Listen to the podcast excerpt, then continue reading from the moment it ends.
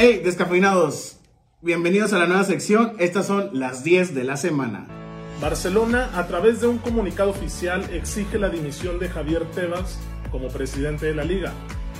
Esto por información publicada en La Vanguardia que señala a Tebas por presentar pruebas falsas a la fiscalía para incriminar a Barcelona en el caso Negreira. Thomas Tuchel tuvo su debut soñado con el Bayern Múnich al ganar el Der Klassiker 4-2 contra el Borussia Dortmund. Tras 7 meses en el Chelsea con 12 victorias en 31 partidos, fue destituido el director técnico Graham Porter tras caer 2 0 contra el Aston Villa. El Manchester City no se deja y sigue en la pelea en la cima de la Premier League ya que venció 4 por 1 a Liverpool de Jorgen Klopp. Lionel Messi llegó a su gol número 100 con la selección argentina en la pasada fecha FIFA. La Pulga sigue sumando logros.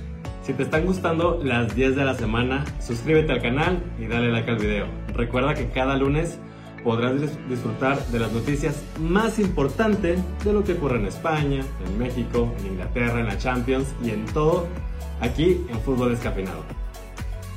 Atención, ya que la FIFA cambió la sede del Mundial Sub-20 que está por disputarse en junio. La sede principal era en Indonesia, que por problemas políticos con Israel cambió de lugar a la Argentina. El bebote Santiago Jiménez anotó su gol número 16 en Europa con el Feyenoord de Holanda.